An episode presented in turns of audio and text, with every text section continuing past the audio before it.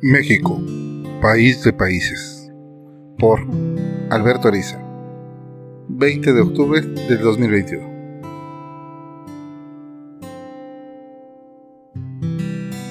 La noche comenzaba a amenazar aunque el sol no había aparecido en todo el día. El frío se sentía en los huesos, que apenas podían ser sostenidos por unos adoloridos músculos que no habían parado desde el amanecer. Un largo día de andar entre montes, si es que uno era tan optimista como para llamar a este mundo nublado día. Llevaban dos días andando. Este lo habían pasado sin parar. No estaba seguro si esta reunión valiera la pena. No confiaba en ninguna cosa que dijera ese gachupín, que alegaba ahora estar iluminado y comprometido con la libertad. Todo hubiera sido más fácil si hubiera logrado unirme a los rebeldes de Guadalupe y Victoria en Veracruz. Pero dejar mi Ixteca no fue algo que las patrullas españolas me permitieran. Ahora me las tengo que valer solo, y confío en Dios estar haciendo lo correcto. Pensaba, ocupándose de que un pie se pusiera delante del otro en esta empinada loma. Pero estaba seguro de que todo lo que titubeaba en sus piernas lo tenía de fuerza en la mente, y más importante, tenía la fuerza moral de representar el anhelo de cumplir con la voluntad del ahora olvidado Supremo Congreso de Anáhuac. Cuánto polvo había tragado desde que Tixla, aquel verano lluvioso, bajo el sol quemante de agosto, viera por primera vez a los insurgentes llegaron de paso a su pueblo, primero llenando de miedo a la comunidad, pero conforme vieron que no eran los asesinos que decían, sino gente como ellos, incluso muchos indígenas, y todos fraternizando como nunca se había visto. Qué cercano y a la vez gallardo era ese señor generalísimo, don José María Morelos. Cualquier duda que tuviera de la lucha insurgente quedó eliminada al comprobar que el sacerdote también tenía ascendencia africana y cuando lo escuchó hablar de igualdad, sin considerar las castas, entendió que su lucha no era por poder, sino por una justicia nunca vista en estas tierras. Cuando lo vio sentarse a comer, entre risas y música con los negros, no le quedó duda. Él quería ayudar a construir ese mundo. Qué fácil era unirse a la bola. Lo que no era fácil era ver que la mayoría buscaban aprovecharse de los saqueos. A poco les importaba en realidad las ideas. Lo que todos querían era ya no ser tan míseros, y si de paso se les pegaban unas joyas o algo que peñar, tanto mejor. Como si fuera ayer, recordaba cuando lo llamaron a alcanzar al general después de la batalla de Tixla, donde aún, en minoría de fuerzas y número, lograron repeler al ejército del virrey. Te he visto, muchacho, pelear como los grandes. Ven, acompáñame en mi recorrido dijo el general Morelos, repasando los restos del daño que les ocasionó el ejército adelantado de Callejas. ¿Cómo te llamas? Vicente, Vicente Guerrero de Tixla, para servirle a Dios y a usted, dijo el joven guerrero que había demostrado ser fiel ejemplo de su apellido. Vicente, nos vienen pisando los talones y no podemos correr y luchar para atrás. Necesito quien detenga a los que nos persiguen. Sé que no será fácil. Es más, casi te podría decir que es un suicidio, pero de eso depende poder avanzar en el plan libertario. Quiero nombrarte capitán y en compañía del padre Sánchez que proteja a azúcar. Mi vida está por la patria. No pasará por ahí ningún dragón mientras tenga vida. Será un honor dar mi vida por la causa. Le juro que o logramos la libertad o muero en el intento. Como pinta esto, no dudes que más de uno daremos la vida. Repórtate con el general Matamoros. Él te dará instrucciones. Ojalá tuviera más Vicentes en las filas. El abrazo rápido pero cálido que le dio el general Morelos es algo que a la fecha guardaba en su corazón. ¿Cuánta fidelidad y entrega puede darse a la memoria de un hombre? No lo sabía. Pero no tenía duda de que por el general Morelos se mantenía en pie de lucha. Era una promesa que lo ayudó, aún en los más difíciles momentos, a mantenerse en pie. Cuánto dolor, sangre y sufrimiento había acumulado en más de una década de lucha. Las discusiones sin fin que había presenciado y hasta participado lo habían llevado a sus convicciones. No, no era el más versado en leyes, menos en corrientes de pensamientos, pero de tanto personaje majestuoso, seguro algo se le pegó. Es fácil revestir con grandes palabras una idea, pero por más que se le dé términos grandilocuentes, el hambre y la muerte eran dos verdades que no necesitaban más explicación. Bien sabía que no solo por insurgente la pasaría mal si lo hubieran agarrado, sino que tenía el estigma de su sangre negra, que era todavía más despreciable que la sangre de los indios. No, no tenía siquiera oportunidad de pensar en tener el lujo de rendirse. Qué fácil hubiera sido haberse indultado, pero la verdad es que bien sabía del odio que le había ya más de una vez manifestado Callejas. Todos conocían el interés especial del general por acabar con ese negro revoltoso de Guerrero. No dudaba que pese al mandato virreinal apenas se presentara, algún lastimoso accidente le ocurriría y algún ambicioso cobraría los doblones que prometió el después virrey de su propio bolso. Muchos compañeros no podían soportar esta lucha, incluso él mismo pensó en abandonarla más de una vez. Eso de vivir como conejo de mata en mata no era vida. Ya con trabajos recordaba lo que era una cama. Sí, si no es porque él y Pedro Asensio habían mantenido la lucha, ya se hubiera acabado esto. Solo él y Guadalupe Victoria resistieron el indulto de 1919, que brindó el virrey Juan Ruiz de Apodaca, viviendo en el monte desde entonces. Es cierto que su mayor miseria le escribió a Armijo, entonces al mando del ejército del sur. Le habría gustado conocerlo. Aunque peninsular, era una persona honorable en el combate. Tal vez era el único que no usó excesos con el enemigo. Lástima que no tuviera influencia en el virrey Apodaca para haberle dado lo poco que pedía. Cuando supo que el carnicero de Iturbide quedaba a cargo en sustitución de Armijo, sintió que el final llegaba. Al volverse a integrar su despiadado batallón de Celaya, Iturbide amenazaba nuevamente. Conforme veía las lentas nubes descorrerse para dejar ver una luna, no pudo evitar que su mente se meciera en seguimiento de sus pensamientos. Sofocado, se concentró en su lento cavilar. Era imposible separar el recuerdo de que él fue uno de los que estaban en el bando del teniente coronel Concha, que capturó al general Morelos. Lo penoso del incidente solo tenía como corolario honroso que General Morelos hizo lo necesario para mantener a salvo al Congreso de Chipancín, que logró llegar a Tehuacán seguro. El general cumplió su palabra. Si algo le había quedado claro en esta larga etapa, es que no existía un país, sino una mezcla de muchos países, no solo en el espacio geográfico, sino entremezclado en una sociedad que en cada escalafón buscaba sacar la mayor ventaja. Los criollos siguen viendo sobre el hombro a los campesinos, y aún entre estos había niveles. No era lo mismo un indio basagua que un tlaxcalteca, o un negro como en su caso. Los hacendados veían una libertad que les quitaría el yugo de los impuestos que tanto les afectaba. Los criollos menos afortunados, una posibilidad de escalar en la sociedad, mientras los más, solo un cambio que ojalá los dados del destino los dejara por arriba y no siempre cargando a todos. Qué romántica fue nuestra acta de independencia, que por más que se diga este general, ya existe pero en ella, con todos los buenos deseos, falta una fórmula, una que no alcanzo a imaginar, esa que haga que el minero de Zacatecas y el jornalero de Acayucan puedan unir su voluntad. Nos falta identidad, nos falta un amor común por esta tierra. Nuestra Sagrada Virgen Morena no ha sido suficiente para identificarnos. Espero que el futuro lo cultive, porque si no, caeremos en más sangre por la ambición propia de los humanos. Qué cruda verdad. Pero finalmente se quitó la hipocresía.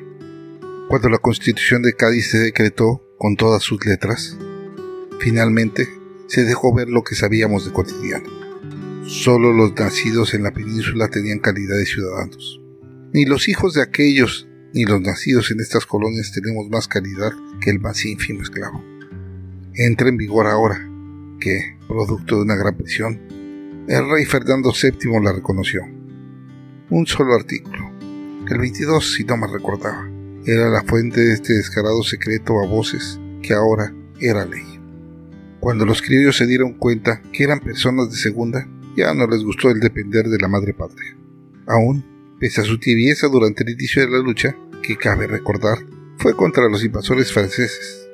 Pero, pese a tantos eventos, mantuvieron su apoyo irresoluto por la monarquía. Pero ahora que veían que los rebajaban, ya no les gustaba la idea. Seguro por ese lado es que viene la adhesión a este general con su plan. ¿Cómo se puede concluir esta guerra civil?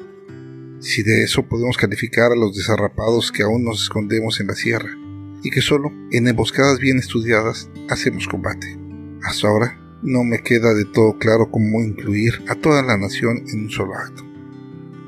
Tenemos claro que Dios es algo que no se toca, y por lo menos ese no es un punto de discusión. Sé que no le gustó que lo forzara a aceptar la igualdad, pero no podía dar mi brazo a torcer. Mira, que si no somos iguales en derechos y capacidades, todos los nacidos en la América septentrional, no se habrá ganado nada con tanta sangre derramada.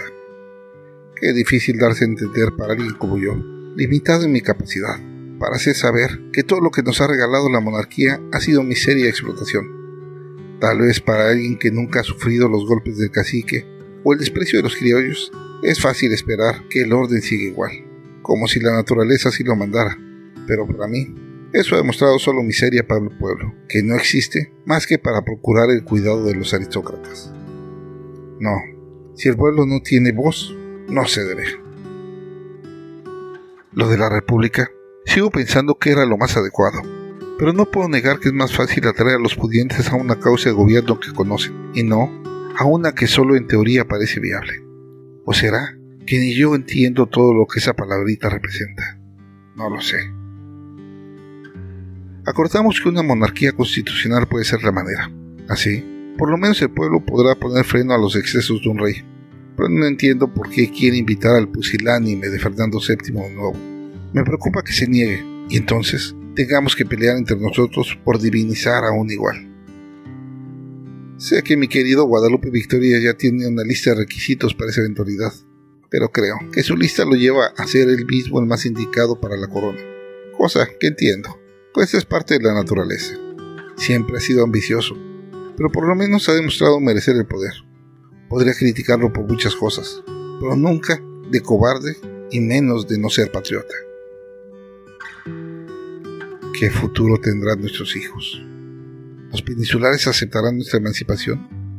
¿Se logrará un acuerdo en toda la Nueva España para tener esta lucha? ¿Cómo evitaremos que cada región vea para sus propios intereses? Son tantas mis dudas que me confieso pequeño para el importante papel que me ha dado la historia. Son más mis dudas que mis certezas. Es absurdo que ahora todos esos que veneraban al monarca y descaradamente nos despreciaban, nos vengan a buscar para darle viabilidad a su iniciativa. Me enfurece que dado nuestro desgaste, no puedo oponerme a esta iniciativa de los riquillos esos. Pero ya no podemos mantener una lucha así. Demasiada sangre ha costado Parece que al fin se dan cuenta que nosotros arriesgamos todo en la lucha, mientras los peninsulares se refugian en las ciudades y mandan órdenes desde el otro lado del mar. ¿Acaso somos tan tontos que seguiremos el mismo juego? Me dice Faustino que vio el documento, que Agustín ya le llama hasta plan y que todo lo que acordamos por carta estaba ahí. Por lo menos es lo que me dijo después del encuentro en Acatempo. No es que sea cobarde, pero no puedo confiar en alguien que mató a tantos de mis amigos y que fue el demonio en persona para los insurgentes. Por eso mandé a Faustino. No es que sea importante mi vida. Al fin de cuentas, tras más de 900 batallas, seguro que no me queda mucho. No sé ni cómo llegué a este momento. Perdí la cuenta de las heridas. Cuántas veces quedé tirado en fiebre, escondido entre unos arbustos, para sanar una estocada, un hueso roto o hasta un perdigón que dolorosamente lograba sacar. No, no es miedo. A pesar de la seguridad que indica que todo esto va en serio, me niego a llegar a este adulador y hábil militar. En serio, desmiedo. Tal vez un poco de vergüenza, pero más que nada es el coraje que me tendré que tragar de unirme a este insurrecto intrigante. No cabe duda que sabe, le sigue sacando todo lo que le pide al virrey para financiar su golpe de Estado. No cabe duda que es un militar en todos sus actos, sabe sacar ventaja en cada movimiento. Pues que sea lo que Dios quiera. Hoy dormiré en la loma.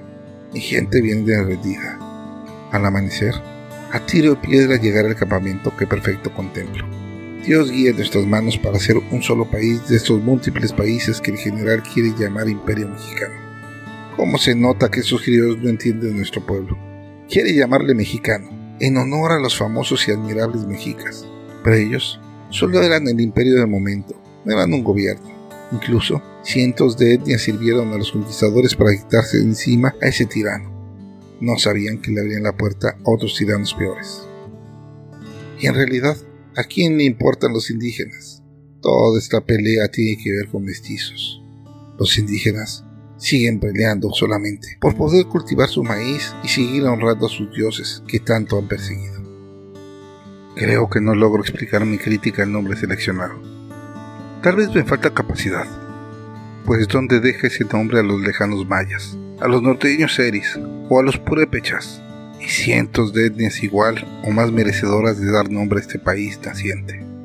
Creo que reconocer solo a los mexicas en el nombre es un error que vaticina a muchos más, todo por desconocimiento profundo de los que formamos esta América septentrional. Así, bajo un cielo azul y frío, se acomodó en el rincón más discreto, cerró los ojos y dejó que las interminables pesadillas de los últimos 11 años lo arroparan. Los ruidos de la noche solo eran el trasfondo de deseos e incertidumbres. La posibilidad de llegar a la paz lo inquietaba. Estos años de lucha dejaban claros los bandos y los enemigos. Uno sabía contra quién luchaba. Pero ahora, ante una posible paz, los enemigos dormían a tu lado y vestirían el mismo uniforme. El campo de batalla ahora serían las casonas, en los diarios y en los clubes. Él no sabía de eso.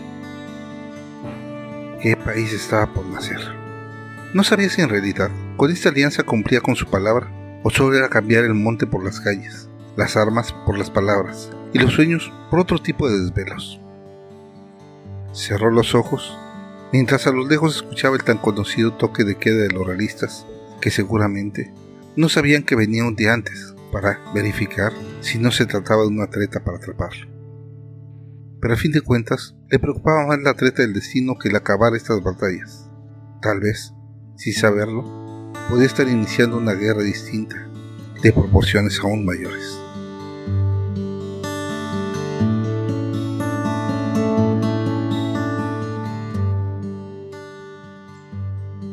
bronce de sol y alegría, negro como carbón y volcán, blanco como la nieve altiva. ¿Cuál es el color de mi México? Hijo de Quetzalcoatl, desterrado de los desiertos usarianos, prófugo de La Mancha, Castilla y Aragón, nacido en desiertos, selvas, bosques y pantanos. Y en el escándalo de la policromía social, una raza mestiza sigue su lucha por nacer.